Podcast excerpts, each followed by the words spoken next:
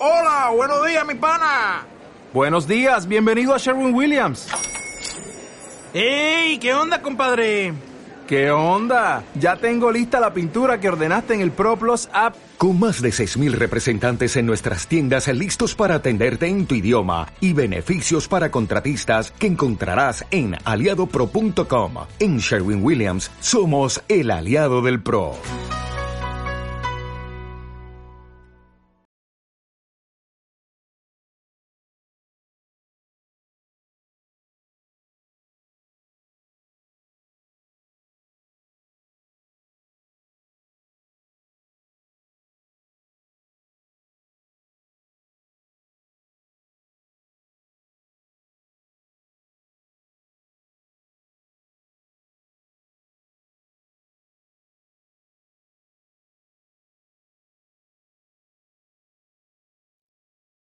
Hola, ¿qué tal? ¿Cómo estáis? Bienvenidos y bienvenidas a las entrevistas que de manera gratuita organiza mindaliatelevisión.com. Yo soy Laura y soy vuestra presentadora de hoy en Mindalia en directo. Bien, pues hoy nos acompaña una semana más Víctor Adrián. En esta ocasión nos trae como invitado a Laín García y van a hablarnos sobre la voz del alma.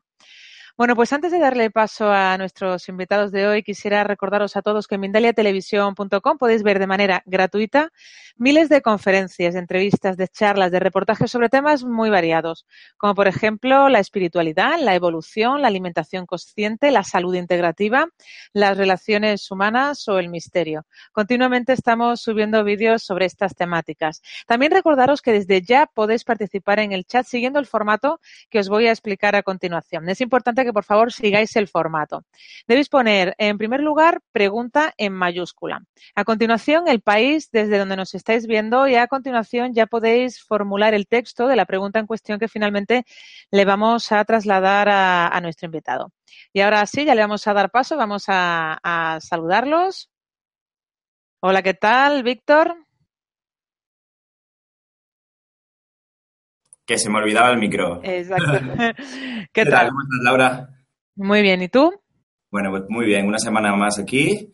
Y hoy vamos a hablar de la voz de tu alma con Laín. Así que todo un placer y un honor eh, contar con él aquí en esta entrevista.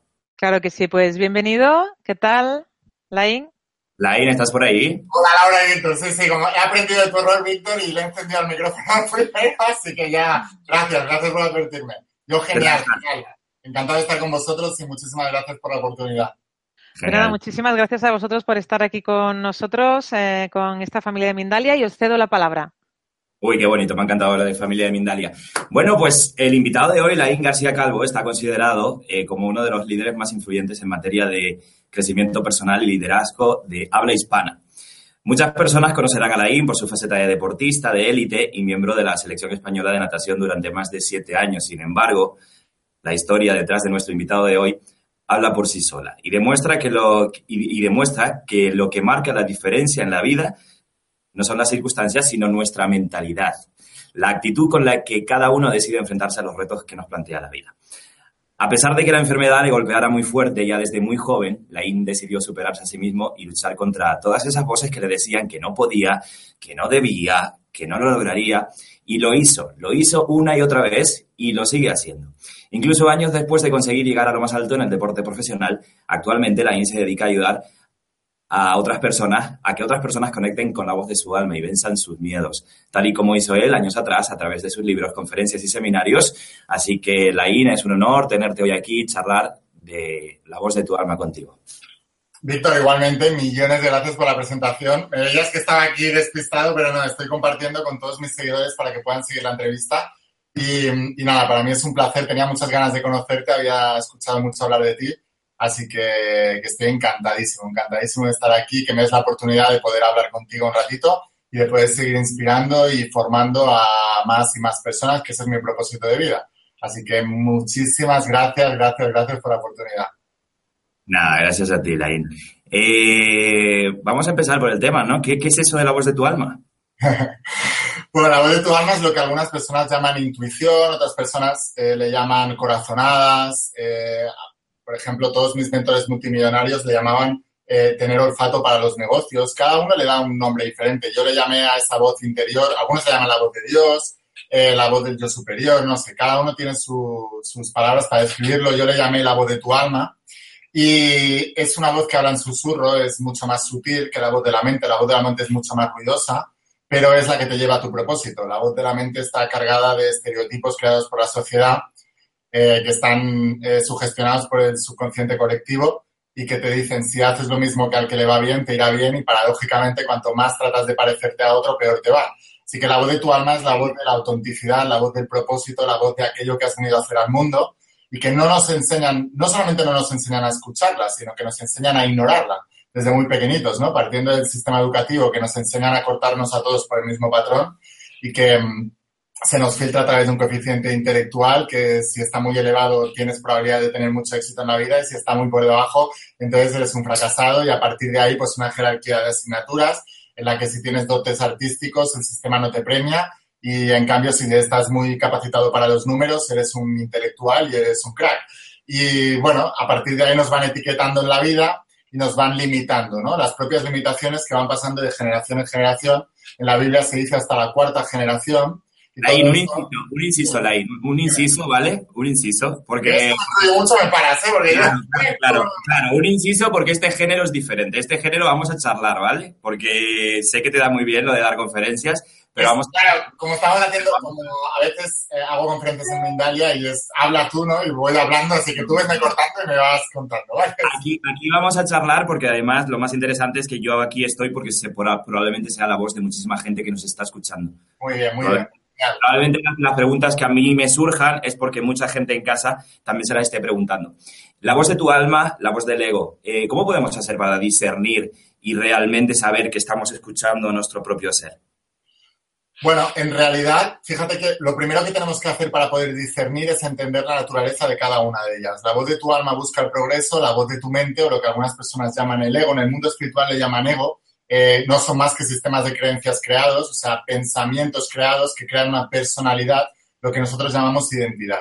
Entonces tú tienes que saber cada una de esas voces dónde te lleva y cuál es su finalidad. La voz de la mente trata de protegerte porque su único objetivo es que tú sobrevivas y la voz de tu alma busca el progreso y que tú experimentes una experiencia vital dentro de este plano material en el que estamos, o sea, que tu espíritu crezca a través de las experiencias. Em, lo que pasa es que siempre y cuando con el beneplácito de tu mente, que la mayoría de las personas no llegan a controlarla. Por eso en todas las filosofías, en todos los textos sagrados, en todas las religiones, se habla de la mente en el centro del ser porque aprender a dominar esa mente es lo que hace que tú experimentes una vida mucho más plena, mucho más libre y mucho más abundante en todos los sentidos. La manera de diferenciarlo, todo lo que te, haga sentir seguro eh, te lleva a la mente, todo lo que te haga progresar te lleva al alma. Lo que pasa es que entre medias está el miedo, porque la mente tiene mecanismos para detenerte y mantenerte en la zona de confort y utiliza eh, factores mentales, factores emocionales o incluso factores físicos. Si no te puede detener por causas racionales, por cosas que ella te diga, entonces utilizan los factores emocionales, miedos, dudas, preocupaciones, y si aún así no te detiene para salir de la zona de confort, entonces utiliza causas físicas y todos nosotros hemos tenido alguna vez una experiencia en que teníamos que hacer algo muy importante y nos hemos enfermado el día antes, nos hemos dormido, nos hemos despistado, ha pasado algo que nos ha impedido lograr eh, o hacer aquello que, que, nos sacaba de la zona de confort, aunque era lo que nuestra alma quería, a pesar de que nos diera mucho miedo. Mm. ¿Y, qué señales o dónde tenemos que ir para realmente conectarnos y escuchar y comenzar a prestar atención a esa, esa voz, a esa alma?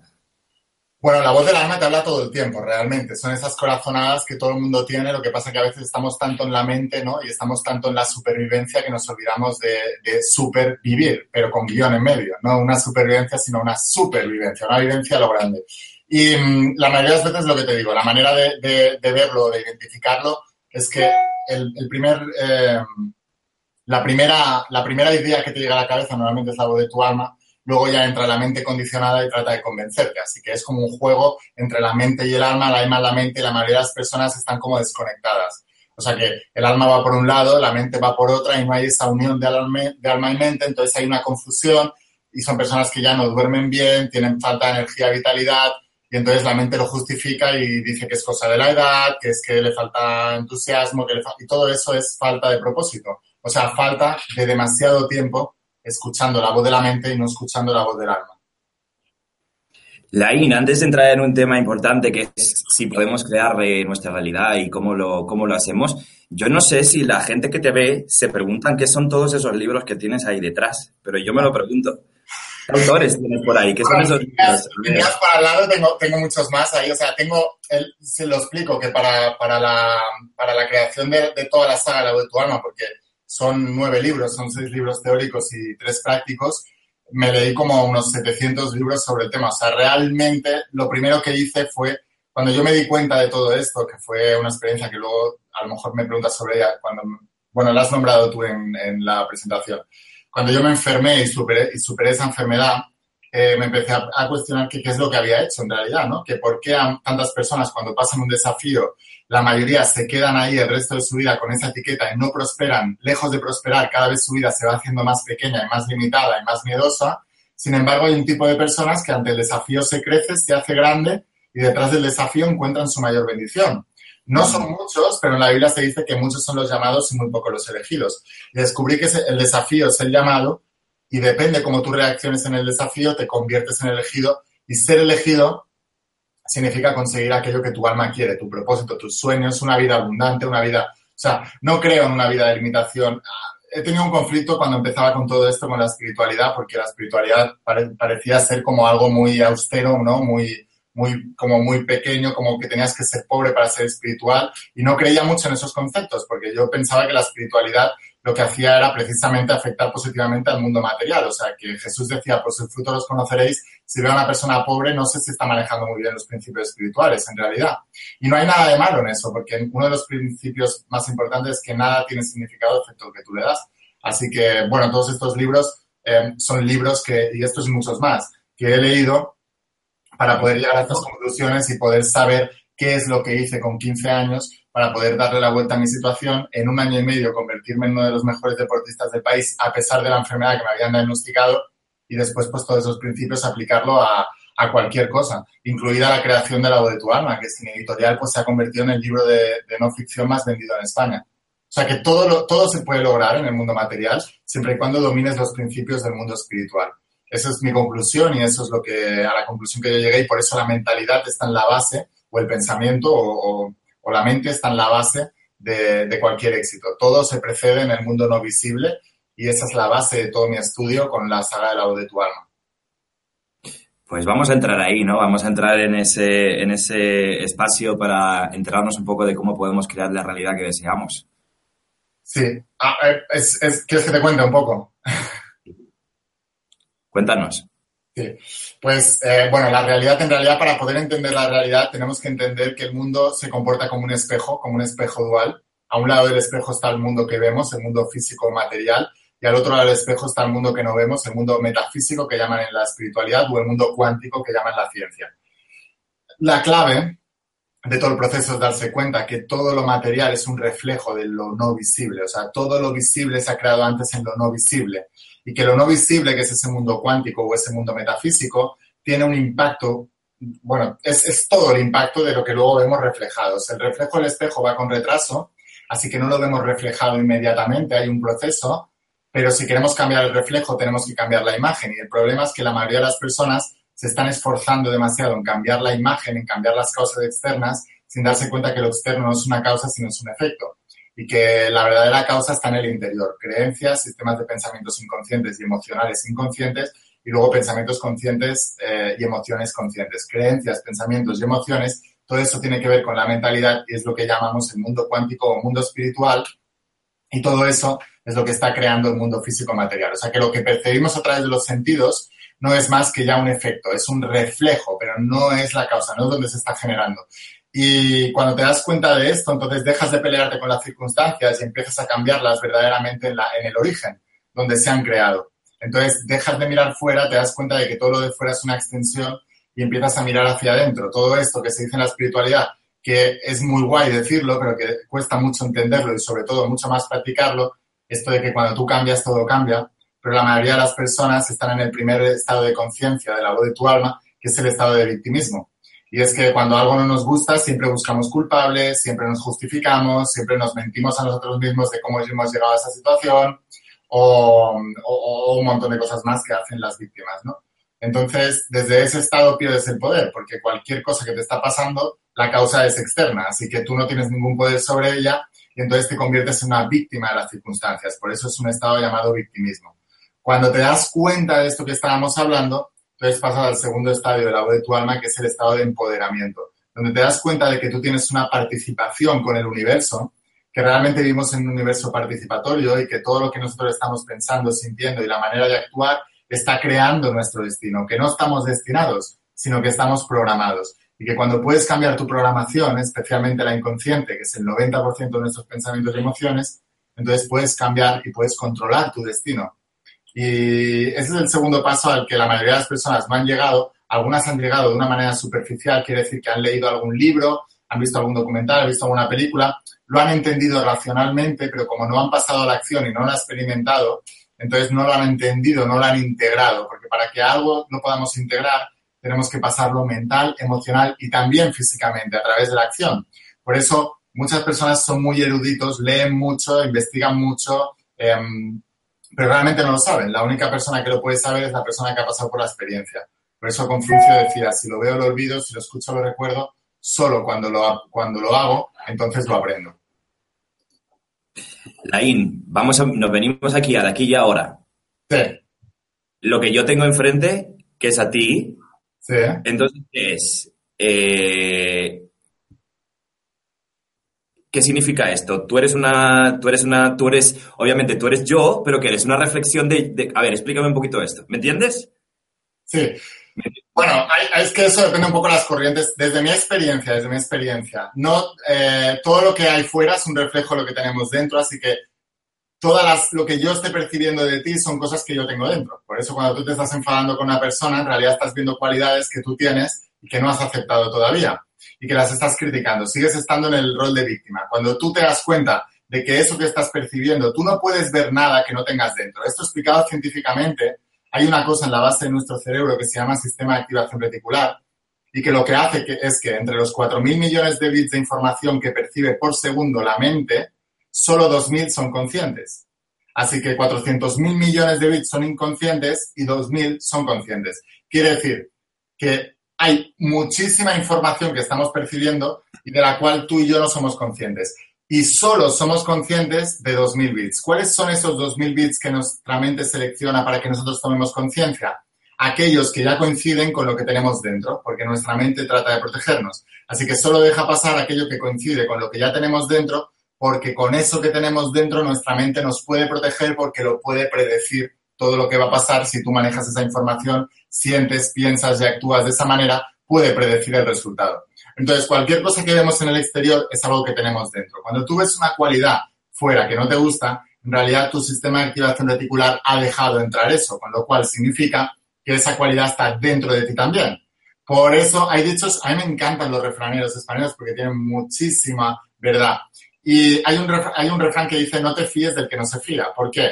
Porque el que no se fía, el que desconfía, en realidad eso lo tiene dentro. Si una persona es traidora, es, no, es desleal, no eh, miente, entonces va a desconfiar de cualquier persona porque eso lo tiene dentro. Cuando una persona es confiada, es, es buena persona, es amable, no quiere decir que no le pasen cosas fuera porque los demás te, tienen libre albedrío también y te puede afectar de alguna manera. Eso es un aprendizaje de vida, también es algo que tienes que aprender. Por eso Jesús cuando, cuando cogió a sus discípulos les decía, tenéis que ser mansos como la paloma y astutos como las serpientes, porque sois ovejas y os mando a tierra de lobos. O sea que Jesús era consciente de que estas cosas nos podían pasar. Pero lo que significa que tú no puedes ver fuera lo que no tienes dentro. Y si esa cualidad se ha activado es quizás porque tienes que aprenderla o tienes que masterizarla. Porque hay personas que sufren de traición, hay personas que sufren de indiferencia, hay personas que sufren de... Cada uno tiene una experiencia de vida diferente y hay, hay, un patrón que se repite. Ese patrón es el que tenemos que masterizar, es el que tenemos que superar. Y normalmente lo vemos fuera y nos irrita de otra persona. Cuando tú eres capaz de identificar eso, te das cuenta de que eso no es ningún problema, solo es un síntoma de algo que tienes dentro, así que dejas de culpar fuera y empiezas a girarte hacia adentro y dices, a ver, ¿cuándo he experimentado yo esas situaciones? ¿Cuándo he tenido esas cualidades? ¿Cuándo las he experimentado? Y a partir de ahí es cuando puedes volverte un maestro de ti mismo, un maestro de tu mente. Y cuando tú cambias eso en tu interior, deja de aparecer en el exterior y empiezan a aparecer otras cosas, que son otras áreas que tú tienes que mejorar. Y esa es la experiencia del alma, esa es la experiencia del propósito, esa es la experiencia de mejorar. Porque no se trata solo de tener un mejor coche, una mejor casa, mejor... Se trata sobre todo de cambiarte interiormente. Cuando tú vas creciendo por dentro, también vas teniendo una experiencia de vida mucho más grande. La mayoría de las personas viven muy poquitas emociones o son capaces de describir muy poquitas emociones a lo largo de su día. Y sin embargo, si tú eres capaz de etiquetar en palabras muchos más estados emocionales, entonces vives una experiencia de vida mucho más grande. Así que se trata de un crecimiento interno y eso es lo que, que nos genera un crecimiento externo también. Fantástico, Lain. Eh, hablabas antes del principio de mentalidad. ¿Cómo, cómo, cómo trabajamos para controlar la mentalidad?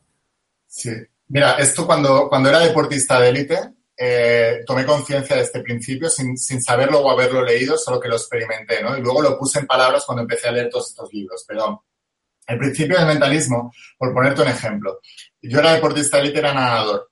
Y tú podías ver dos nadadores entrenando seis horas al día, como entrenaba, y no tener los mismos resultados. ¿Por qué? Porque tú puedes pasar horas en un lugar, esforzándote incluso, pero tu mente está en otro lado. Lo importante es dónde está tu mente. Esto es lo que está haciendo que allá donde tú te enfocas se expande, donde tú pones atención, ahí estás tú y en eso te conviertes, decía el conde de Saint Germain. O sea que vi un cambio muy grande en deportistas que mm, hacían las mismas horas que los demás, pero estaban conscientes, estaban presentes y estaban con su mente, con una intención.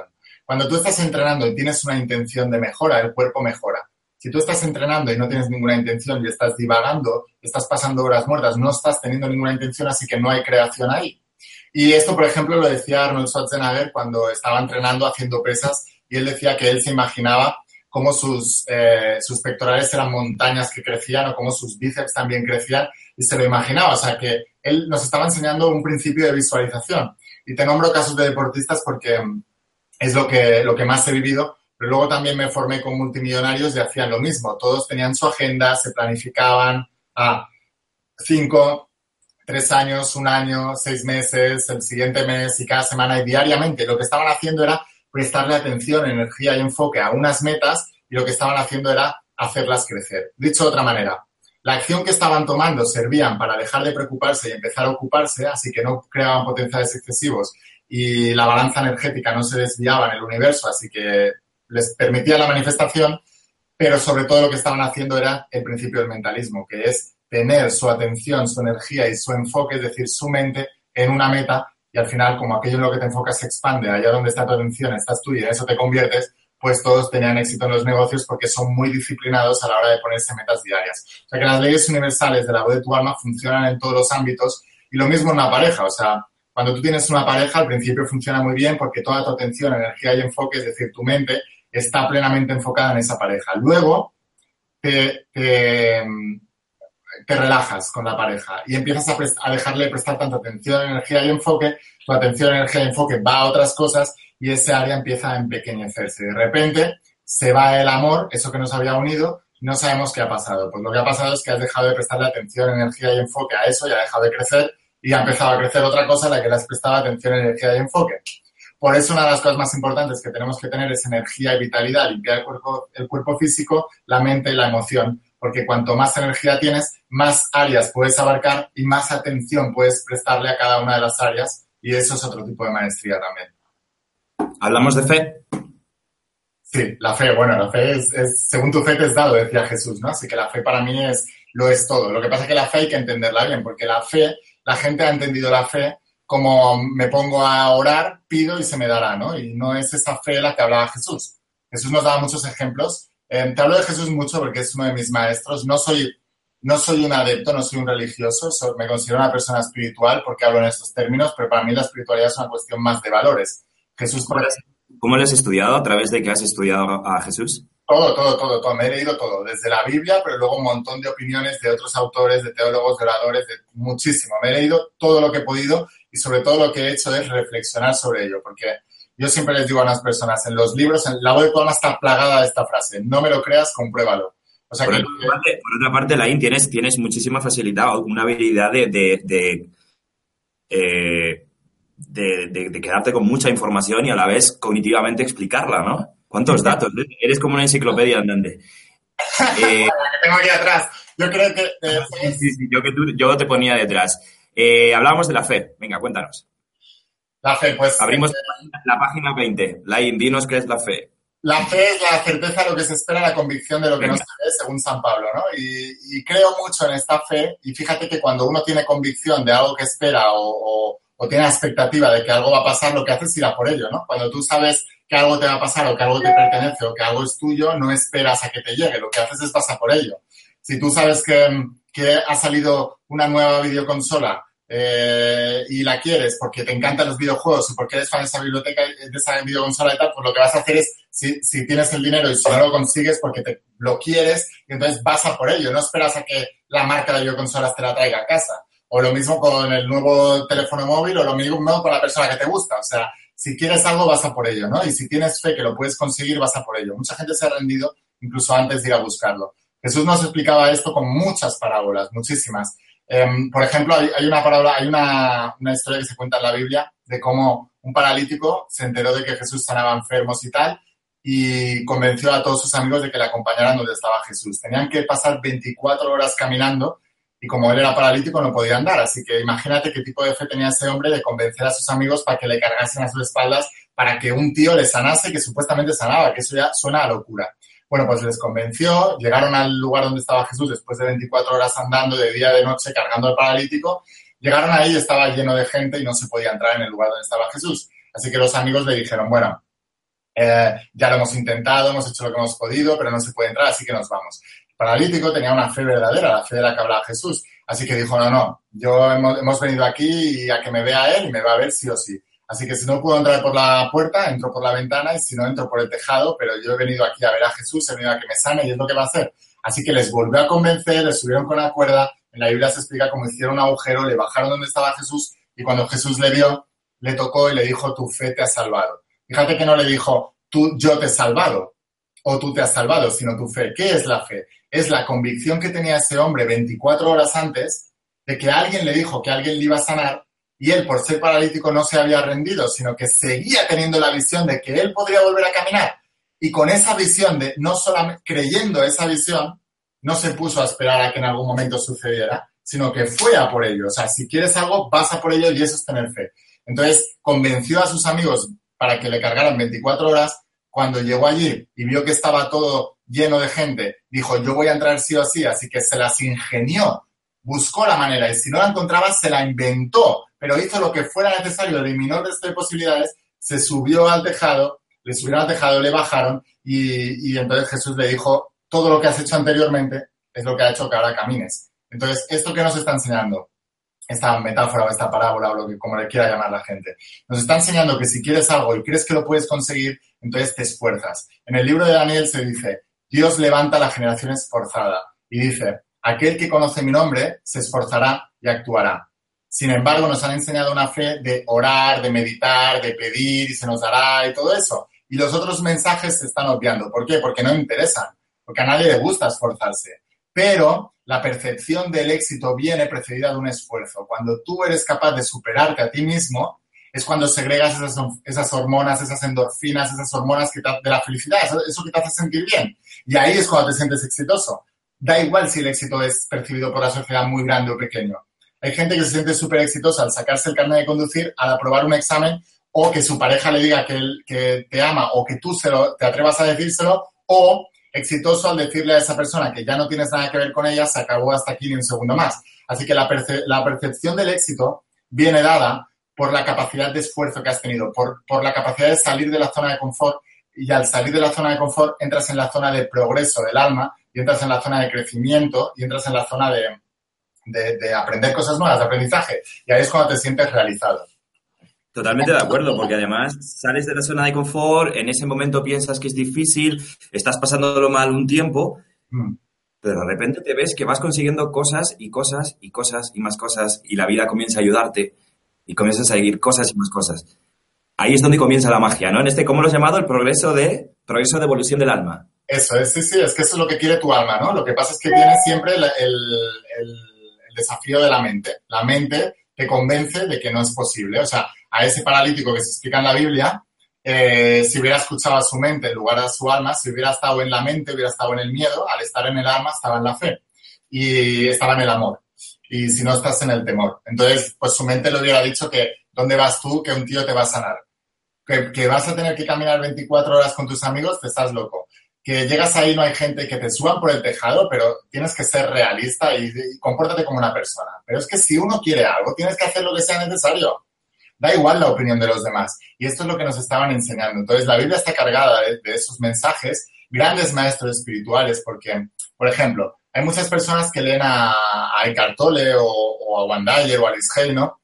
Y ellos enseñan metafísica, son metafísicos, pero eh, creo que la gente ha interpretado mal el mensaje, porque creen que es solamente, pues eso, estar en el presente, meditar, estar a gusto y conformarte con lo que tienes. Sin embargo, Eckhart Tolle se cogía, cuando sacó el poder de la hora, se cogía los cinco libros cada día y tomaba acción masiva con esa verdadera fe de la que hablaba Jesucristo y se iba a todas las eh, librerías a vender su libro. Wanda y Luis Hay cuentan la misma historia. Luis Hay se iba a todas las iglesias a vender su libro y Juan Dyer tres cuartos de lo mismo. Y ahora son esos grandes autores que admiramos y no nos damos cuenta que ellos no se, no se pusieron solamente a hacer afirmaciones, a estar presentes o a mm, lo que sea, que dice Juan Dyer también. O sea, no estaban solamente en eso. Por supuesto, esto es el preludio para luego poder tomar acción masiva. Si tú no te afirmas, y afirmar es poner en firme, si tú no te reafirmas a ti mismo una y otra vez que eso es tuyo, si tú no eres capaz de estar en el presente, porque si miras el fracaso de las cinco librerías que ayer te dijeron que no, y no estás en el presente de hoy es un nuevo día y voy a conseguir que me digan que sí, por supuesto tampoco lo vas a conseguir.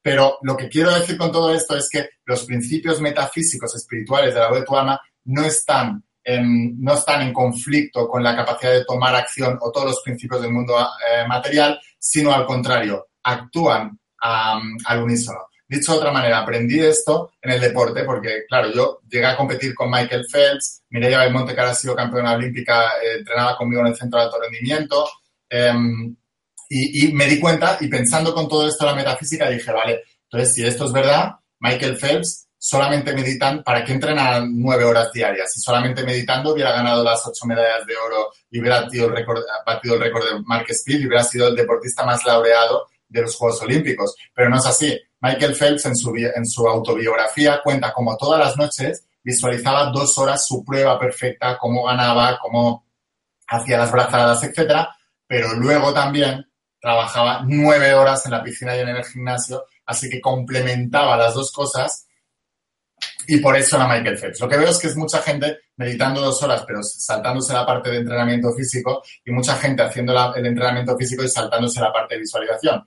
Cuando ves a Michael Phelps, ves que domina los dos principios del espejo, la parte del reflejo y la parte de la imagen. Principios del mundo cuántico, principios del mundo material, mundo metafísico, mundo físico.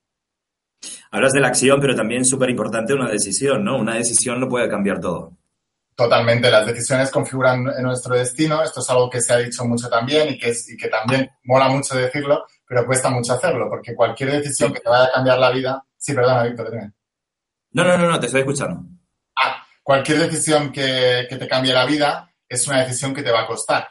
Um, y aquí me gustaría puntualizar un concepto que está mal entendido también en el mundo de la espiritualidad. Es el tema de fluir. La gente busca mucho fluir, pero hemos dicho que la mente trata de mantenerte en la zona de confort y que cualquier cosa que te saque de la zona de confort, tu mente te va a sabotear. Cualquier sueño que tú quieras, lo quieres porque no lo tienes. Y si no lo tienes es porque no está dentro de la zona de confort. Significa que ese sueño está fuera de la zona de confort.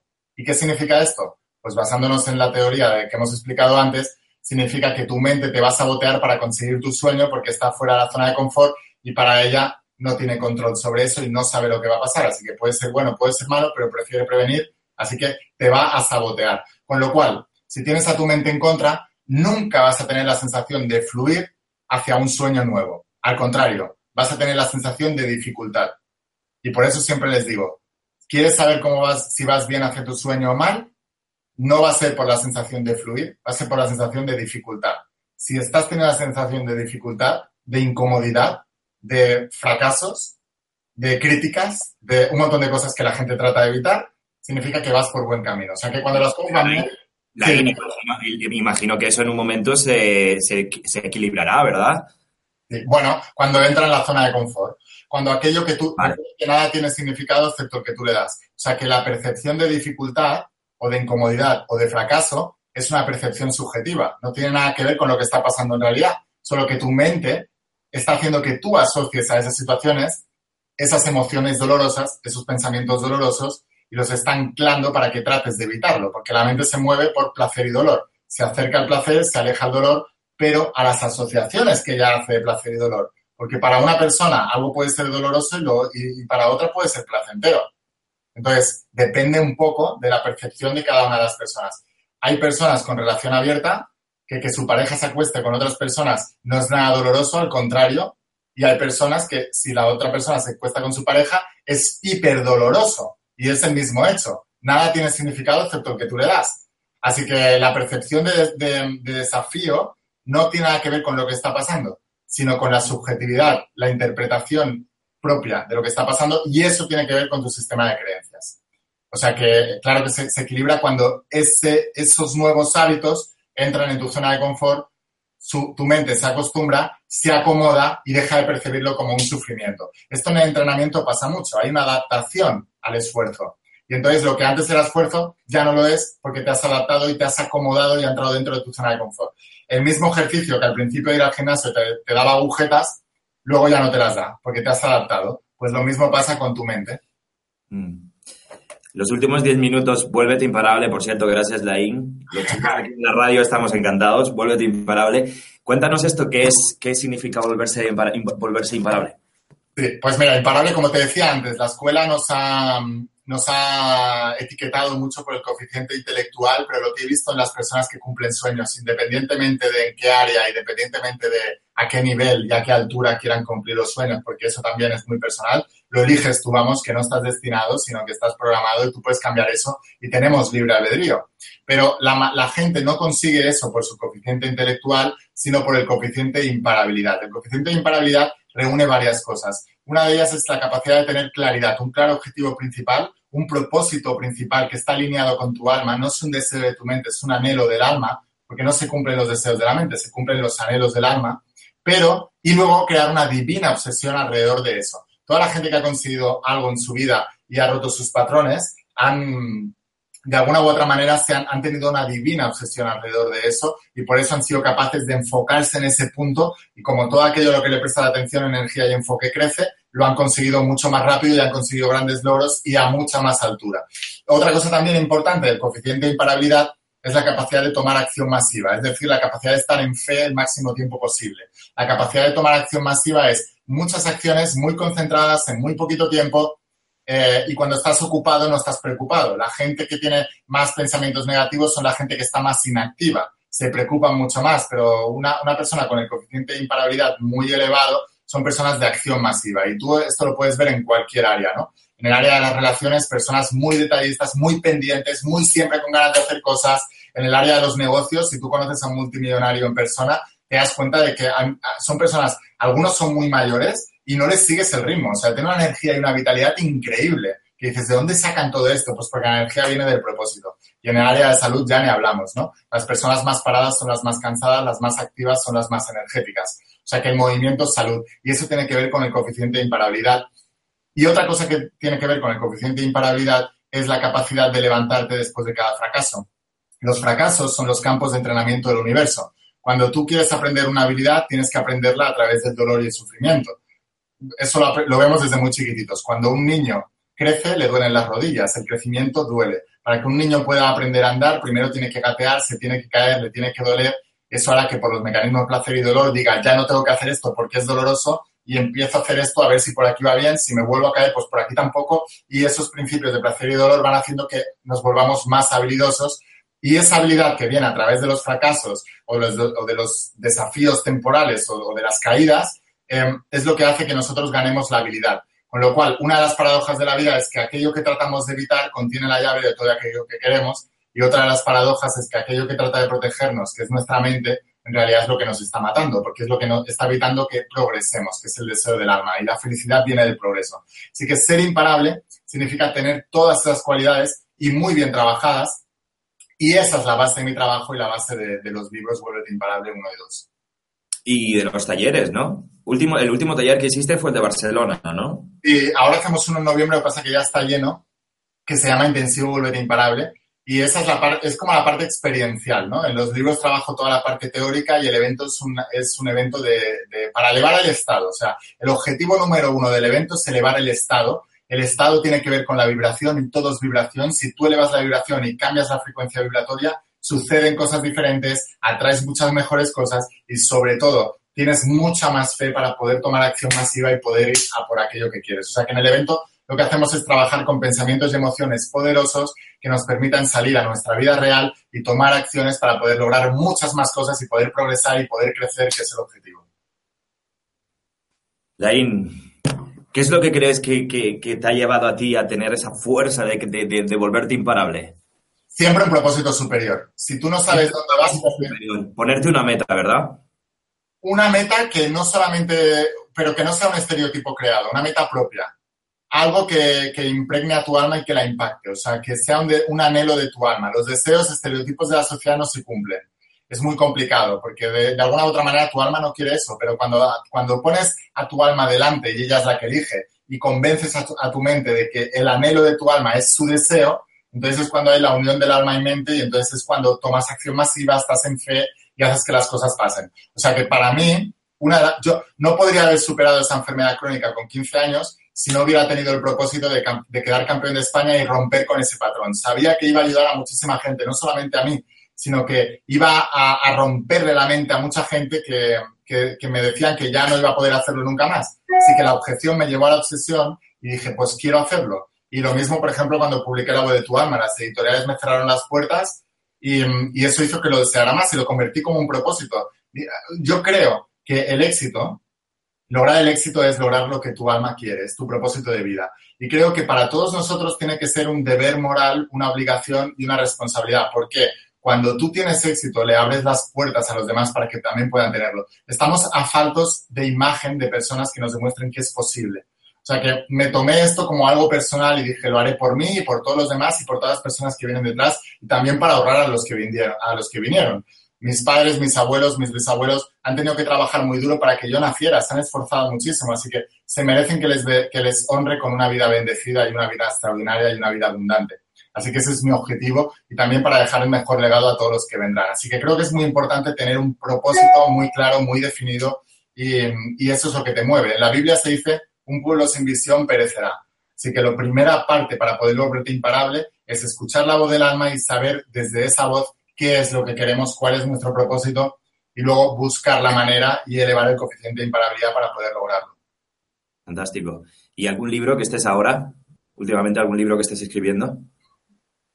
Ahora, bueno, acabo de escribir El Vuélvete Millonario porque toda mi experiencia de cuando las editoriales me cerraron las puertas eh, la he plasmado en ese, en ese libro de cómo generar tu primer millón haciendo lo que amas y ayudando a los demás. Y ahora cuando acabe el evento también escribiré el de cómo atraer el amor, que se tiene que ver con el área de las relaciones. Para mí hay tres áreas maestras, salud, dinero y amor. Sé que algunas personas tienen mucho conflicto con alguna de esas áreas y no tiene nada que ver con el área, sino con la experiencia que han tenido pasada. Recuerda que nada tiene significado excepto el que tú le das. Así que si alguien tiene falta de dinero, tendrá conflictos con el dinero y tendrá asociado mucho dolor al dinero, rechazará cualquier cosa. De hecho, ya al decir el título del libro le habrá rechinado. Personas que hayan sufrido por amor, lo mismo. Tendrán eh, creencias negativas y asociaciones negativas con respecto al amor y tratarán de evitarlo de una manera inconsciente. Y con la salud pasa lo mismo. He visto muchas personas enfermas que ni hablar de, sanar esa enfermedad. Lo que quieren es que, es que les hables de la enfermedad y que se queden ahí todo el tiempo porque tienen algún beneficio, aunque sea inconsciente. Así que para mí se trata de romper esos patrones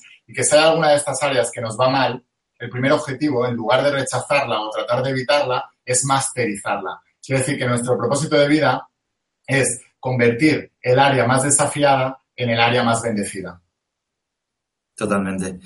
Pues Laín, eh, vamos a dejar tiempo ya los minutos que quedan para que las personas te hagan preguntas. Recuerden, el país en mayúscula más la pregunta. Eh, y una cosita, si queréis estar aquí en este espacio de entrevistas eh, conmigo o presencial en Madrid, solo tenéis que enviar un email a victoradrian.mindalia.com, que sois coaches, eh, escritores o simplemente tenéis algo importante o que vosotros creéis que es importante para compartir con el mundo, me escribís a victoradrian.mindalia.com y charlamos aquí en, en Mindalia. Laura, ¿estás por ahí?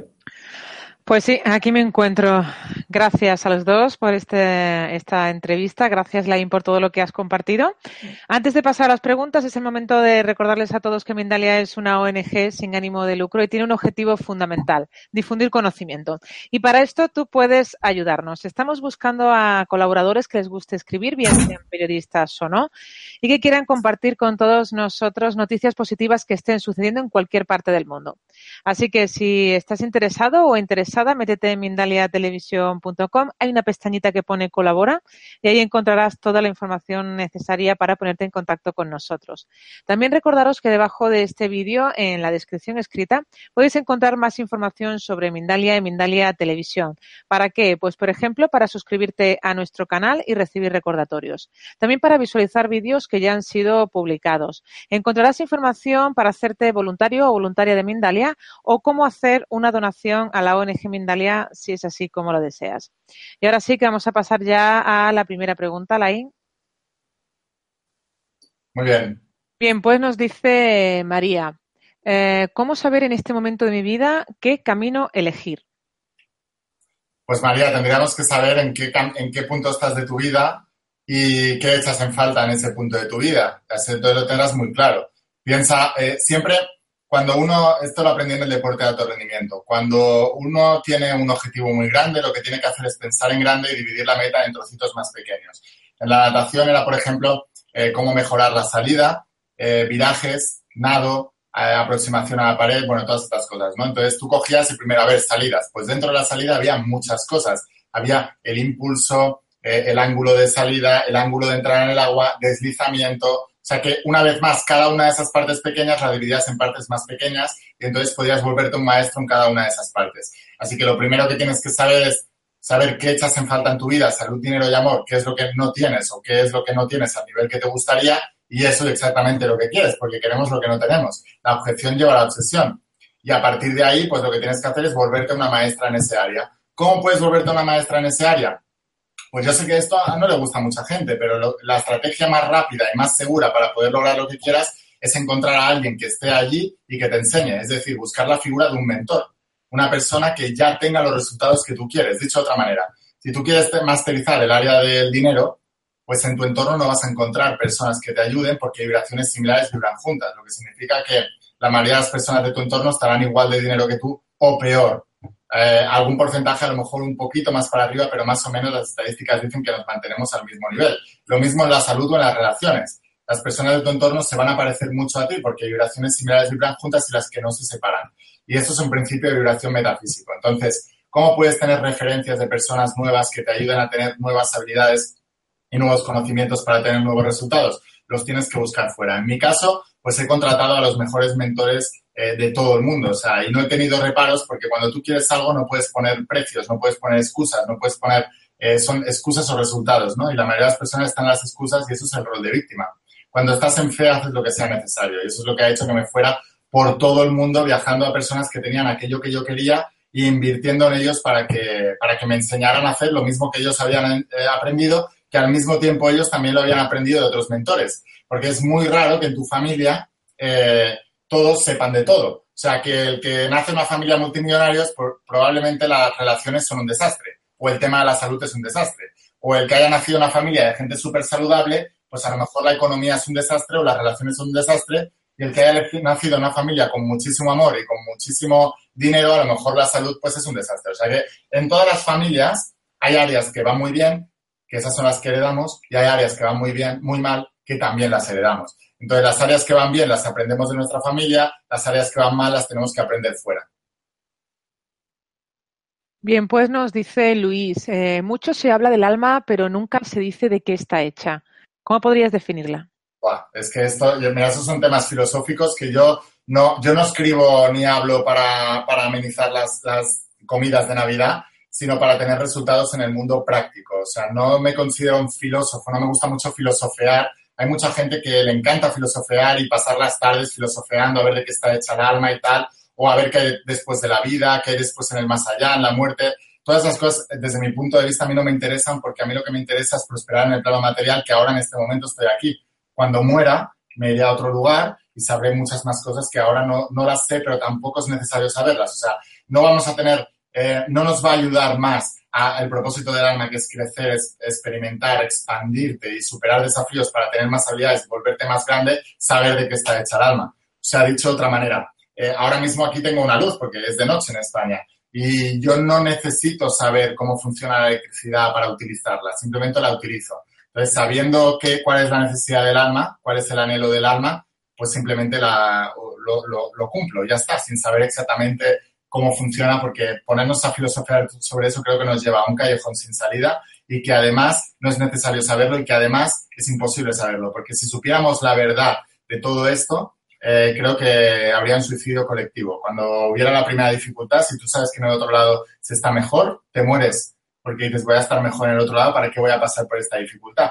Así que creo que no, no es necesario filosofear tanto acerca de esas cosas, desde mi punto de vista, ¿eh? pero estoy seguro que habrá gente que le encantará filosofar sobre eso y te podrá contestar muchísimo más esa pregunta. O incluso, si eso es algo que a ti te rompe mucho la cabeza, podrías convertirlo en tu propósito de vida e investigar sobre eso y dar una respuesta a la humanidad si es que nadie la, ha dicho antes. Pero me extraña que maestros como, como Jesús, Buda, Confucio o personas o, o, incluso grandes filósofos como Platón no, que han estado investigando sobre eso. Sí que hay mucha información sobre eso y seguro que la puedes encontrar. Bien, pues dice Iván, quedé ciego hace ocho años y comencé a despertar espiritualmente. Quiero ser cada vez mejor persona. Me gustaría saber si existe algún audiolibro que le puedas recomendar. Pues no, hay muchísimos. Si tú buscas, eh, te vas a Amazon y pones audiolibros y hay muchísimos, muchísimos audiolibros. Em, es que para despertar espiritual hay muchísima cosa.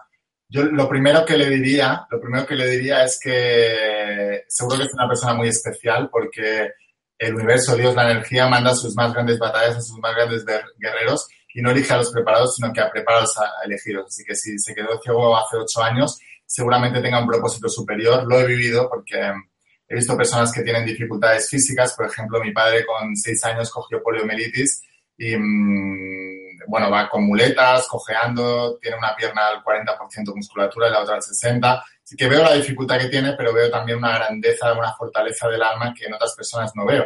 Así que con respecto a los libros, bueno, hay muchísimos. Cualquier libro que tú puedas ver seguramente esté en audiolibro también, pero sobre todo, pues, eh, transmitirte mi admiración hacia ti y que te enfoques en eso. Tienes un propósito superior, nada sucede por casualidad y eso pasó por una razón y es mucho más grande que la que podemos entender y seguramente tengas algo que, transmitir a la humanidad. Bien, pues nos dice Marcela, ¿cómo hacer para romper todos los bloqueos que nos frenan? ¿Cómo hacer para empezar a creer? Eh, la experiencia eh, cambia la creencia. Entonces, muchas veces nos pensamos que tenemos que parar a, pensar y a meditar acerca de nuestros bloqueos y lo que hay que hacer es enfrentarlos. Los miedos no se superan pensando acerca de ellos, sino enfrentándolos. Esa ha sido mi experiencia. Cuando tú puedes enfrentar el miedo, cambias el reflejo y el reflejo cambia la imagen. Entonces, es importante aprender a tomar acción masiva. ¿Cómo? Tienes que aprender a gestionar tus emociones, a cambiar el estado emocional. Si tú puedes cambiar el estado emocional, y eso no es algo que vaya, que sean unas pautas y ya se, se da, sino que se cambia a través de la experiencia. En nuestros eventos, por ejemplo, pasamos por un lecho de brasas a 500 grados. Científicamente se sabe que no te vas a quemar porque hay una ley de conductividad, pero la mente se dispara y dispara los miedos igual. ¿Qué es lo que hacemos? Trabajamos la emoción, la elevamos al máximo para que seas capaz de pasar la experiencia. Al pasar por la experiencia y poner tu pie descalzo en un lecho de brasas y dar varios pasos y, atravesar ese desafío que en tu mente era imposible, empiezas a, a recablear tu mente. Entonces tu mente empieza a hacer nuevas conexiones y a crear nuevas creencias porque has pasado por una experiencia diferente, que ha destruido una creencia que tenías y ha construido otra nueva. Si puedo, y si ahora aquí puedo, ¿qué más cosas puedo hacer de afuera? Así que la única manera de hacerlo es pasando por experiencias. No se puede meditar acerca de ello y de repente ya tengo fe, tengo confianza, tengo un montón de cosas. yo tengo más fe ahora, después de que las editoriales me hubieran rechazado y de que el libro se haya convertido en el libro más, el lado de tu alma, el libro más vendido en España, o eh, de haberme diagnosticado síndrome de fatiga crónica y fibromialgia con 15 años y después quedar campeón de España un año y medio después, tenía más confianza después que al empezar. Al empezar tiene un poco de fe. O sea, la fe no es algo que se adquiera, es algo que se, se tiene que tener porque la fe es la convicción de lo que no se ve. Tú tienes que creer que puedes llegar a eso y eso mm, es lo que va a hacer que tomes acción. Y al tener acción reformarás la creencia y reafirmarás esa creencia y aumentarás tu fe. Así que la fe se aumenta con acción masiva. Paradójicamente, necesitas fe para empezar y cuando empiezas vas aumentando la fe. Así que lo que hay que hacer es empezar sin, sentirse seguro. Lo que les digo a las personas es, fíngelo hasta que sea real. Siempre. Empieza fingiéndolo hasta que se vuelva una realidad. Bien, pues dice María desde Estados Unidos, ¿se experimentan cambios físicos o sensaciones inusuales cuando el alma se vuelve más perceptiva? No sé si con el alma, pero sí con la creencia. O sea, se han hecho estudios en Estados Unidos con enfermos psiquiátricos, de, de psiquiátrico con trastorno de personalidad múltiple y cuando cambiaban de personalidad, y esto está documentado, es ciencia, cuando cambiaban de personalidad les cambiaba hasta el color de los ojos. A algunos les salían cicatrices porque en la personalidad que estaban experimentando, esa, esa persona tenía cicatrices, tenía los ojos azules y luego tenía los ojos más claros o más oscuros y le cambiaba el color de los ojos también y se le desaparecía la cicatriz.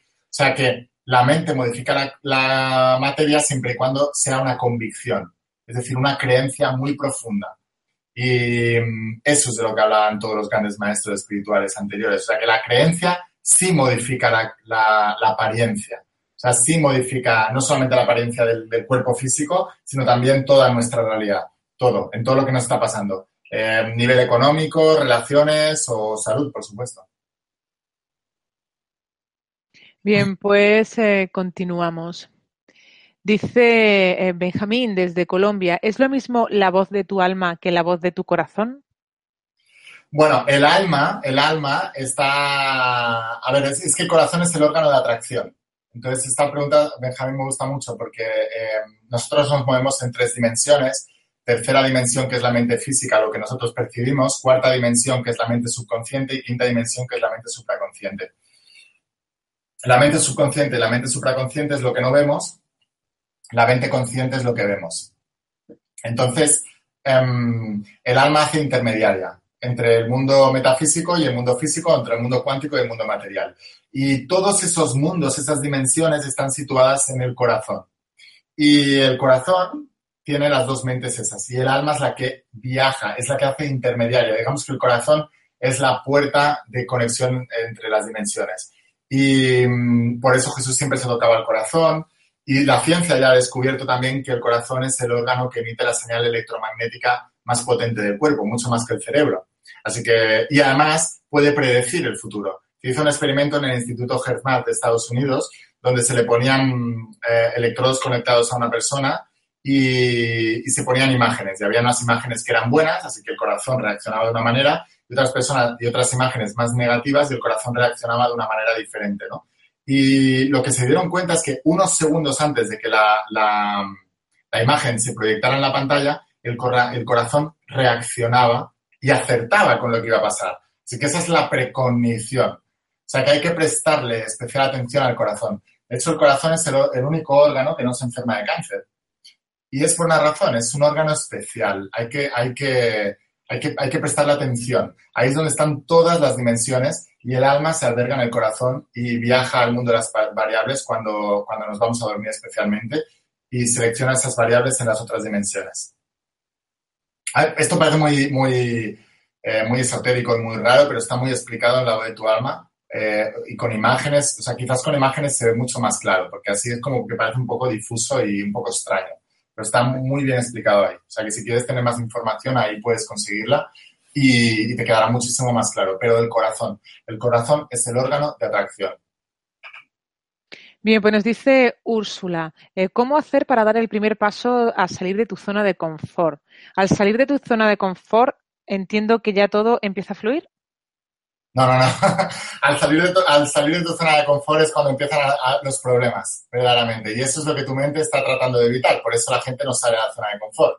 Todo aquello que tú esperas que va a pasar fuera es exactamente lo que va a pasar. O sea, todos tus miedos, tus dudas, tus preocupaciones van a ocurrir. Lo importante es tener fe y convicción de que eso es un entrenamiento. Tienes que conocer la verdad y la verdad nos hace libres. La verdad es que eso que estás temiendo son los entrenamientos que necesitas para obtener eso que quieres. O sea, que tus temores es lo que necesitas para que tú puedas obtener aquello que quieres. Es la paradoja que os he explicado antes. Aquello que tratas de evitar es lo que te lleva a todo aquello que, deseas. Y mm, cuando sales de la zona de confort, no puedes salir de la zona de confort sin tener un motivo. O sea, que necesitas algo que quieras alcanzar. Cuanto más grande es el porqué, más fácil es el cómo. Si yo te pongo con, a ver, no sé cómo decirte, si, si una madre, hay un edificio en llamas, eh, tú no vas a entrar. Pero si está tu hijo ahí dentro, saltas por encima de cualquier persona y entras aunque te vaya la vida en ello, porque tienes un motivo para hacerlo, ¿no? O sea que para salir de la zona de confort necesitas un gran motivo y ese motivo muchas veces es tu, divina obsesión, tu propósito, lo que quieres lograr.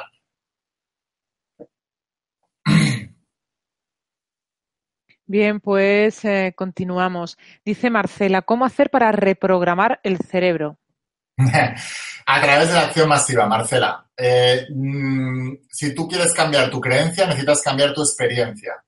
Por ese es el error de los metafísicos y de la espiritualidad Veo a personas espirituales eh, experimentando una pobreza en el plano material en todos los sentidos, no solamente en el plano económico, sino en las relaciones, en la salud, falta energía, vitalidad. ¿Por qué? Porque no crecen, están solamente en uno de los planos y no están trabajando en todos los planos. La única manera de cambiar los sistemas de creencias es tomando acción masiva y que la experiencia nos dé nuevas evidencias. La evidencia cambia la creencia y la evidencia está formada de experiencias que nos demuestran cosas diferentes. Cualquier eh, creencia está formada por referencias. O sea, tú crees que algo es así por esto, esto, esto, esto y esto. Pero si tú cambias el esto, esto, esto y lo sustituyes por esto otro, esto otro y esto otro, tu creencia cambia. Y eso solo pasa a través de la experiencia. Nadie te va a convencer. Imagínate que tú, mm, alguien te viene a decir que hay marcianos o hay extraterrestres y tú no lo crees. Ahora, ¿cómo puedes cambiar la creencia? Viendo uno. En el momento en que veas uno, no te preocupes que lo vas a creer, ¿no? Lo otro es, pues, bueno, es creerlo y puedes tener la convicción. Y de hecho, si tienes la convicción, probablemente tengas más probabilidades de verlos que si no la tienes. Y lo mismo con, con cualquier otra cosa en la vida, ¿no? O sea que necesitas tomar acción para cambiar la creencia y la acción masiva. Y esta es una de las paradojas de la vida, que necesitas tener la fe, porque la fe es la convicción de lo que no se ve. Y la convicción de lo, de lo que no se ve es tomar acción a pesar de que no lo ves claro, no sabes ni siquiera si lo vas a lograr, no, no crees que tengas los recursos, pero aún así lo haces. Por eso Jesús decía, según tu fe te es dado. Bien, pues continuamos. Dice Elena, ¿cómo puedo hacer para que la mente, la emoción y mi físico tengan coherencia, se alineen? Pues que tu anhelo del alma sea el deseo de tu mente, es decir, que eliges con el alma y convences a la mente de que ese es su deseo. Entonces hay la unión del alma y mente. La mayoría de las personas lo que hacen es poner, eh, o sea, el alma va detrás, la mente selecciona el deseo, que normalmente es un estereotipo creado por la sociedad, y el alma no está de acuerdo. O sea, que hay que reinventir. Yo siempre les digo a las personas, tienes que poner al alma delante. El alma tiene que dirigir y la mente tiene que obedecer. La mente es un mecanismo de, servidumbre, pero tú la sirves a ella o ella te sirve a ti. Y la, gran, y la gran maestría de la vida es aprender a que la mente nos sirva a nosotros y no al revés.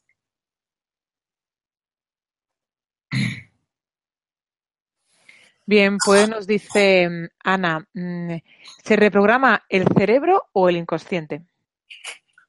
Bueno, es que la mente subconsciente, la mente, lo que la gente llama la mente, no es algo albergado en el cerebro, sino que la ciencia ya ha descubierto que la mente está albergada en todo el cuerpo físico. Así que no es solamente el cerebro, el cerebro es solamente un órgano que obedece a la programación mental. Así que no, no reprogramas el cerebro, aunque al reprogramar la mente también se reprograma el cerebro, porque la materia obedece a la mente, la mente es sobre la materia y el cerebro es materia. Así que todas esas conexiones neuronales equivalen a pensamientos. Así que primero reprogramas tus pensamientos y luego se crean las conexiones neuronales que es el cerebro, es la parte física, es lo que vemos.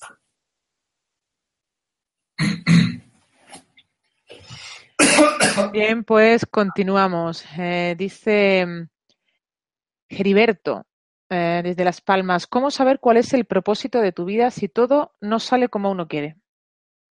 Bueno, es que precisamente, Geriberto, en el propósito, es que estás en el propósito cuando las cosas no salen como quieres. Si no, ya lo tienes. ¿Para qué lo quieres?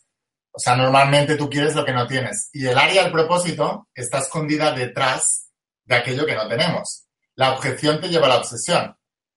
Así que el universo, en su magnificencia, en su infinita sabiduría, te quita aquello que has venido a conquistar. ¿Para qué? Para que lo quieras más. Siempre les pongo el mismo ejemplo este en los eventos. Les digo, todos vosotros habéis tenido alguna pareja, algún chico, alguna chica que os gustaba y no os ha hecho ni caso y lo habéis deseado más. ¿Por qué? Por los principios de nuestra mente, por cómo funciona nuestra mente. La objeción te lleva a la obsesión y el universo te conoce muy bien. En la Biblia se dice que Dios conoce hasta el último cabello de tu, hasta el último pelo de tu, de tu cabello. Quiere decir que te conoce muy bien. Así que sabe lo que tiene que quitarte para que lo quieras más y ese va a ser el motivo para que tomes acción masiva con fe, con la convicción de lo que no se ve y entonces lo consigas.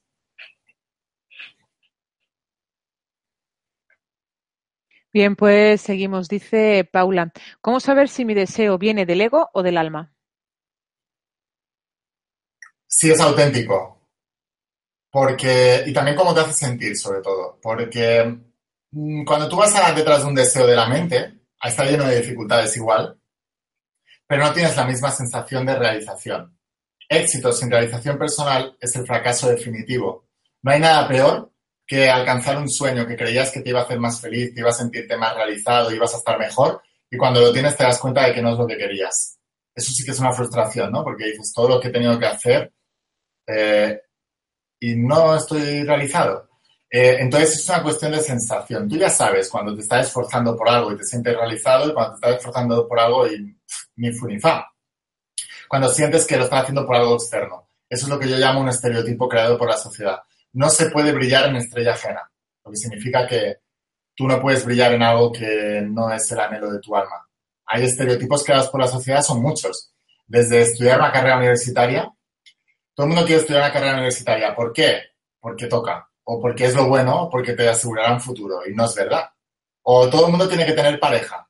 O todo el mundo a determinada edad tiene que tener hijos. Y yo tengo varios grupos de amigos y lo que me he dado cuenta es que cuando un grupo de amigos empiezan a tener novia o novios todos, pues todos tienen.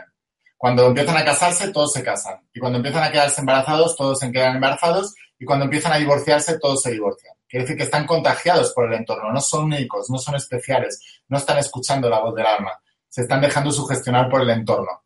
La misma mente que trata de protegernos, también trata de proteger a la mente de nuestros amigos. Así que si haces lo mismo que ellos, se sienten cómodos, si no, tratan de convencerte para que hagas lo mismo. Y es un juego interno, ni siquiera estás consciente de todo eso.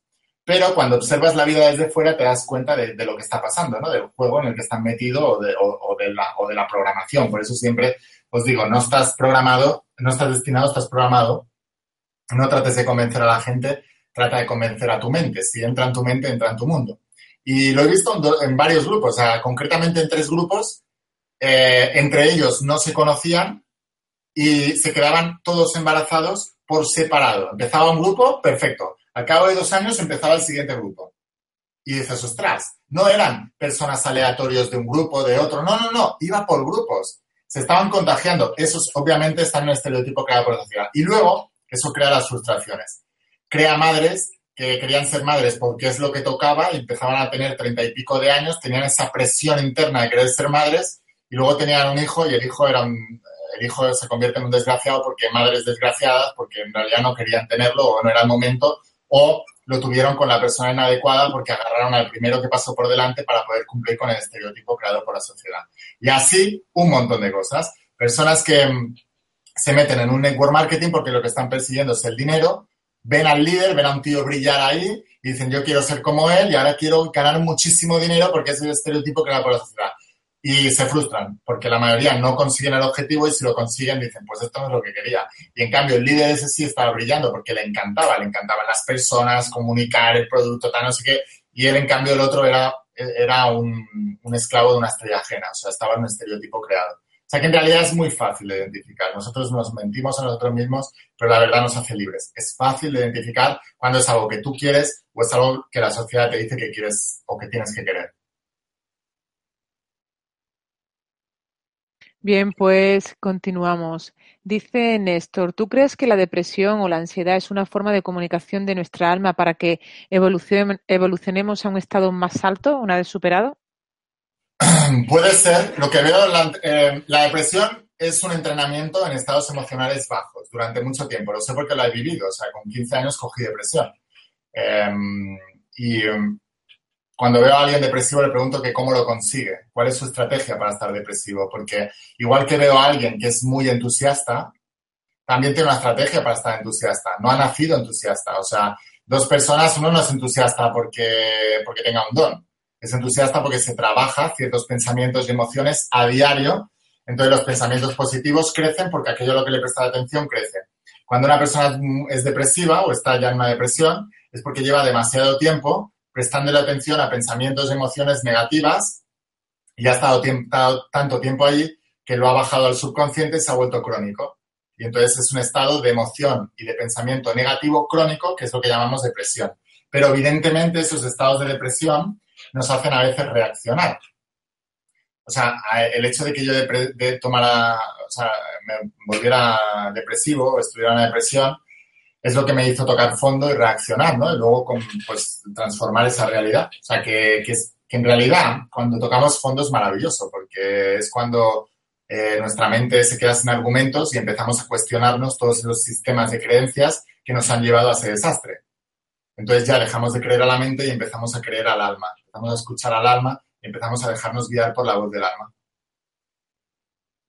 Bien, pues dice mm, Agustín desde Argentina, tengo el plexo muy abierto, al igual que la garganta. Literalmente absorbo mi entorno y me quedo con cosas que no me pertenecen. ¿Cómo lo podría solucionar?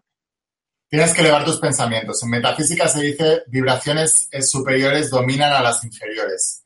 Con lo cual, si tú elevas tus pensamientos, nada inferior te puede afectar. Eso es lo que dice la metafísica y estoy totalmente de acuerdo. Cuando tú estás en un nivel superior de conciencia, cosas de niveles inferiores de conciencia no te pueden afectar. Por ejemplo, si a ti te viene un niño pequeño y te dice eres feo, tú te ríes. Si te viene un adulto y te dice eres feo y tú le das poder a ese adulto, te puedes llegar hasta enfadar. Si te dice un niño eres tonto, pues te, ríes. Si te viene un adulto y te dice tú eres tonto, pues ya no te, hace tanta gracia. Y así podríamos poner un montón de ejemplos. O sea que en realidad nada te puede afectar o nada tiene poder sobre ti excepto el que tú le das y tienes que elevar la calidad de tus pensamientos. Una cosa es la empatía, que te entiendo perfectamente porque sé lo que es eso, y otra cosa es aprender a dominar eso y se domina con los pensamientos. Si tú mantienes pensamientos elevados, vibraciones superiores dominan las inferiores. ¿Qué quiere decir esto? Que lejos de que ellos te contagien su estado negativo, tú les contagiarás tu entusiasmo y tu estado positivo a ellos. Bien, pues seguimos. Dice mm, Graciela, ah, ¿crees que los sueños dan alguna señal o cómo los podemos utilizar o interpretar si nos pueden ayudar en algo? Sí, claro, totalmente, totalmente. Los sueños son comunicación directa con el subconsciente y con el alma también. Lo que pasa es que no soy especialista en la interpretación de sueños, así que no me atrevo a decir nada de eso porque no, no lo sé exactamente, pero sí sé, evidentemente, que, que hay sueños premonitorios que hay sueños que hay que interpretar y que hay sueños que son literales. Pero eso es un estudio aparte. Habrá personas que sean especialistas en eso y seguramente te puedan ayudar. Pero respecto a la pregunta de si creo que los sueños nos dan información, sí lo creo y lo he vivido también. Bien, pues dice Candy desde México, eh, gracias por la charla y desde tu punto de vista, ¿cuáles son las características de un liderazgo transformador? Con el ejemplo. No, hay, no concibo otra manera. No concibo líderes que hablen mucho y no hagan nada. Los líderes van primero. La velocidad del equipo es la velocidad del líder. La velocidad del líder es la velocidad del equipo. Entonces, em, por eso hablaba antes de que el éxito es una obligación moral, un deber y una responsabilidad. No concibo a personas que le digan a otras personas lo que tienen que hacer y ellas no lo estén haciendo. Y ese tipo de liderazgo no se, no se practica entre padres y hijos. Los padres vuelcan sus frustraciones en sus hijos les dicen lo que tienen que hacer para no correr la misma mala suerte que ellos, sin darse cuenta que los hijos solo aprenden por imitación. Así que la manera de influenciar a un hijo no es diciéndole lo que tiene que hacer, sino haciéndolo tú y, que él vea cómo se hace. Pues lo mismo, que es muy fácil de entender entre padres e hijos, es lo mismo con un equipo y con un liderazgo. O sea, por ejemplo, te voy a poner ejemplos. Eh, lugares donde se puede ver un liderazgo muy claro, en negocios de multinivel, de network marketing veo a muchas personas que dicen ser líderes y que lo único que hacen es decirle a su red cómo tienen que trabajar, cómo tienen que prospectar, cómo tienen que presentar el producto, y luego ves a, las personas, eh, ves a esos líderes y no lo están haciendo. O sea, si tú dices que hay que hacer 10 presentaciones al día a, tus, a, tus, a, tu red, pues tú tienes que hacer 30, porque los líderes van primero y nosotros solo influenciamos con el ejemplo. La única solo hay dos maneras de influenciar a alguien. Eh, podemos influenciar a personas que son como nosotros o a personas que quieren ser como nosotros. Y el verdadero liderazgo en los negocios, por ejemplo, y en la vida, es a través de personas que quieren tener cualidades que nosotros tenemos y por eso nos escuchan. Si un entrenador eh, de natación, por ejemplo, que es lo que yo he vivido, eh, no tiene liderazgo, es decir, que no tiene conocimiento, si tiene la confianza del nadador, el nadador no prospera porque ni siquiera le hace caso. Así que la única medida de liderazgo que concibo es mediante el ejemplo.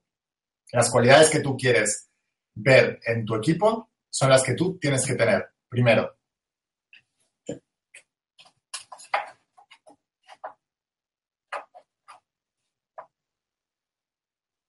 Bien, pues, pues seguimos, dice María desde Chile.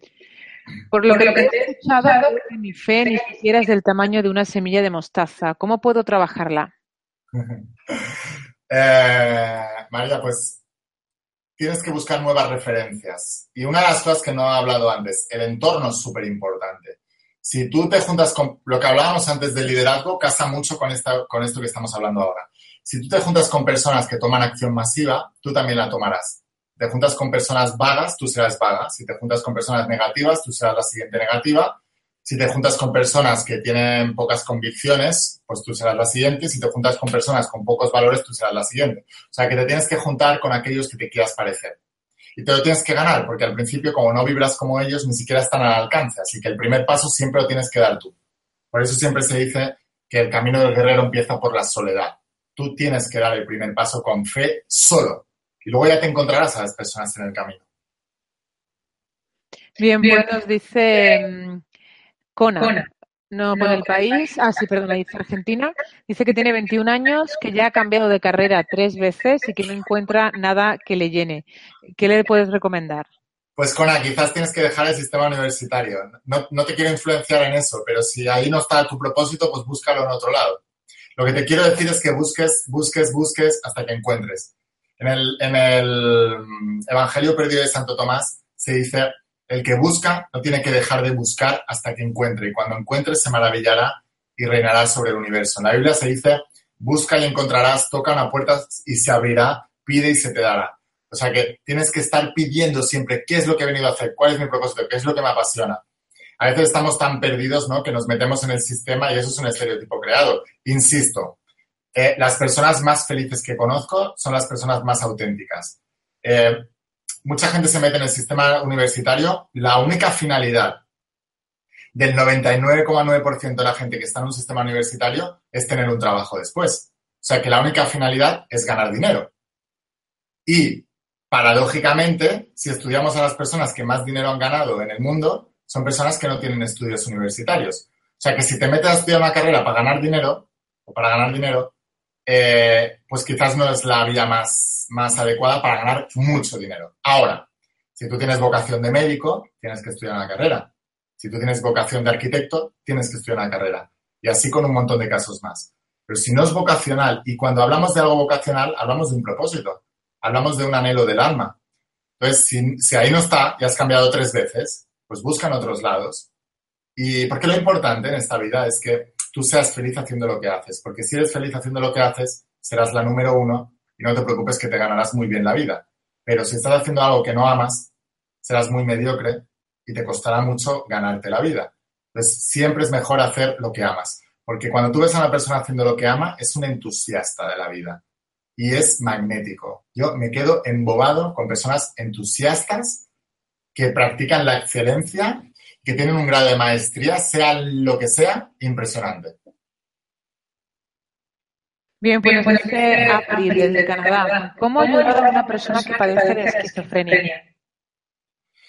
Pues que vaya a un médico, porque esto lo desconozco. Lo desconozco, así que no te puedo dar ninguna pauta, pero sí te puedo decir, no, no con respecto a ella, pero como sí tú tienes que afectar, porque muchas veces eh, volcamos todas nuestras expectativas en la otra persona.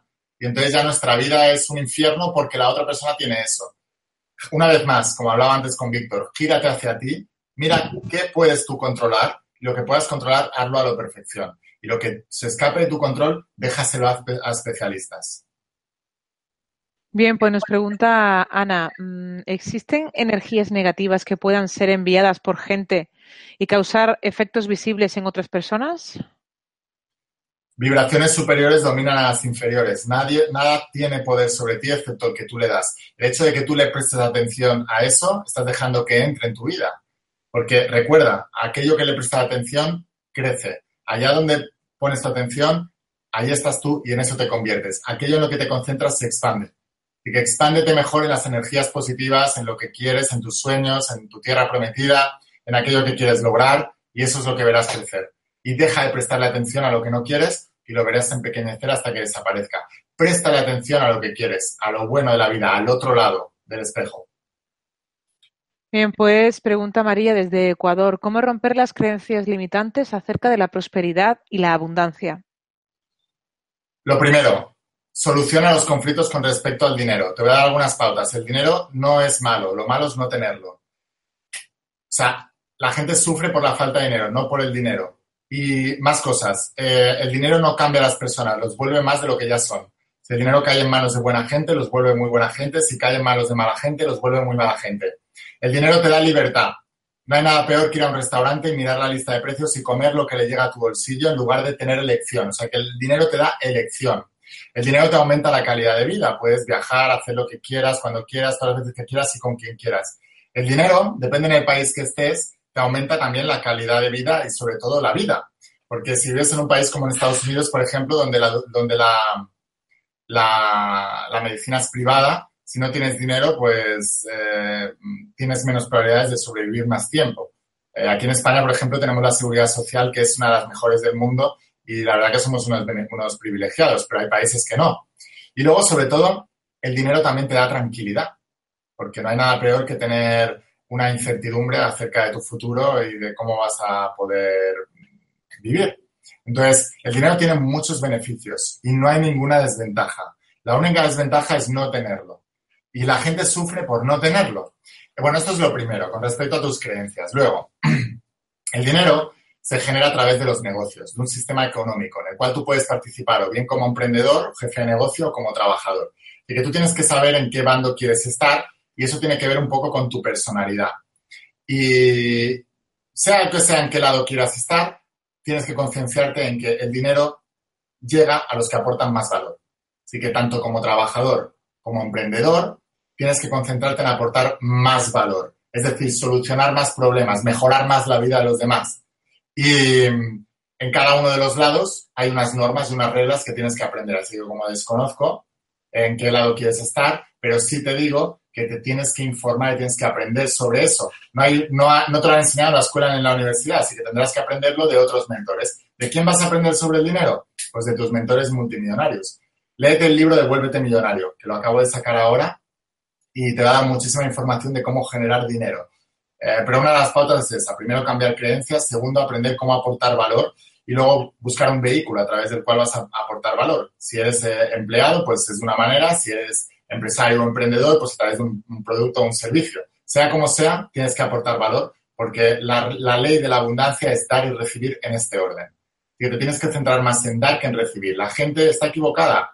Empieza a buscar un trabajo y lo primero que pregunta es cuánto le van a pagar. Eso es un error. Tú tienes que preguntar a, ese, a esa empresa de qué va eso y, y cómo puedes ayudar, cómo puedes aportar valor. Y en función del valor que aportes, pues cobrarás más o menos. Pero la gente tiene intercambiadas todo eso. ¿Qué puedo sacar yo de eso? Es lo primero que piensan.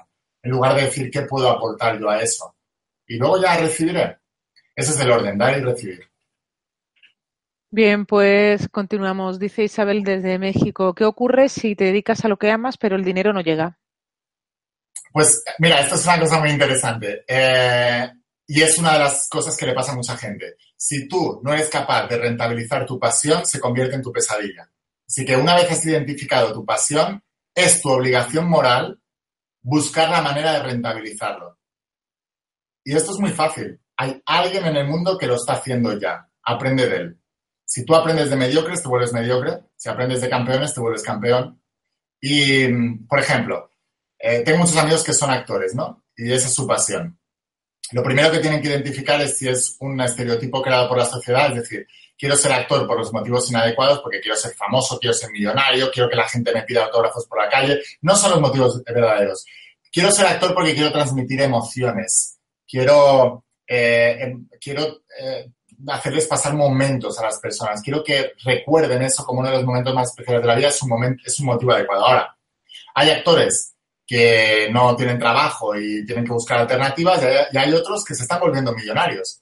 Pues lo que hay que hacer es dejar de pasar tanto tiempo con aquellos que tienen problemas económicos y empezar a juntarte con aquellos que tienen eh, mucho dinero y han podido rentabilizar su pasión en lugar de renunciar a ella, porque la mayoría acaban renunciando a ello.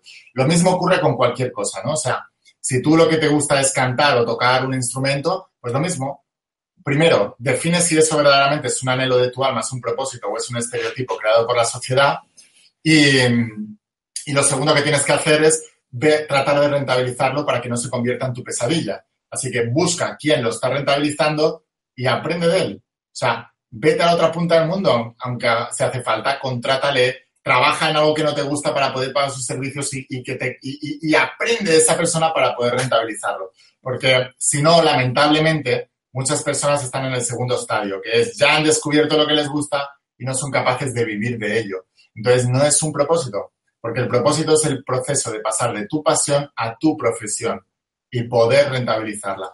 Y ahí es cuando te sientes realizado en salud, dinero y amor. Porque cuando estás dedicándote a lo que amas y puedes rentabilizarlo, automáticamente estás más contento, vibras más, estás más feliz y te llegan las relaciones adecuadas también, no solamente de pareja, sino compañeros de trabajo, de profesión, socios de negocio y también amigos y, y también tu salud, porque vibras mejor, así que estás mucho más vital, mucho más energético, mucho más apasionado por la vida. Porque salud no es solamente ausencia de enfermedad, es energía y vitalidad y entusiasmo. Eh, entusiasmo significa en griego con Dios en el corazón. Bien, pues vamos a lanzar ya la pregunta. Eh, nos dicen desde España. ¿Puedes bajar un poquito tu audio, uh, Laín, porque me oigo mi eco? Sí, verdad. Eh, Nada, dicen desde España, ¿se puede ser feliz y vivir en paz sin perdonarse a uno mismo? Mm, desde mi experiencia no. Desde mi experiencia no, y el perdón, eh, en el libro de Sanación del Alma, que es la quinta parte de la saga del agua de tu alma, hablo del perdón y la gratitud eh, como herramientas para elevar la vibración y, y, conseguir vidas mejores. Y el perdón eh, eh, cuando hablas del perdón a, ti mismo, estamos hablando del perdón horizontal, que es el perdón a tus hermanos y el perdón a ti mismo, porque luego está el perdón vertical, que es el perdón al universo, a Dios, la energía, como le quieras llamar. Cuando las cosas no salen como quieren, los víctimas empiezan a culpabilizar y um, cul se culpan primero a los demás, luego a ellos mismos, luego al universo, ¿por qué me has hecho esto? Hasta Jesús en la cruz eh, se, se lo negó, y luego se rindió y dijo, en tus manos quedo, Padre, que sea lo que tú quieras, en tus manos quedo y perdónales que no saben lo que hacen. O sea que mm, e-, es, es, humano hacer todo eso, es normal, es normal que muchas veces eh, pues tengas falta de perdón. Pero el perdón contigo mismo, esa tranquilidad del alma, eso es súper importante y es lo primero que tienes que hacer. Y eso llega a través de la conciencia también, darte cuenta de que no naces aprendido, que todos cometemos errores, pero Jesús explicaba esto con la parábola del hijo pródigo. Eh, tenía dos hermanos, el padre no, y el padre era muy adinerado y uno de los hermanos le pidió la herencia en vida, así que el padre se la dio, el otro hermano siguió trabajando con su padre, era muy eh, pues respetuoso con las tradiciones, eh, ayudaba en casa, realmente era, era lo que su padre quería que fuera, ¿no? Y el otro, pues cogió la herencia y se la, se la gastó en prostitutas, en invitar a sus amigos y cuando, la, cuando se le acabó el dinero, sus amigos se fueron, se quedó solo y se quedó avergonzado. Y no quería volver porque pensaba que su padre no le iba a recibir.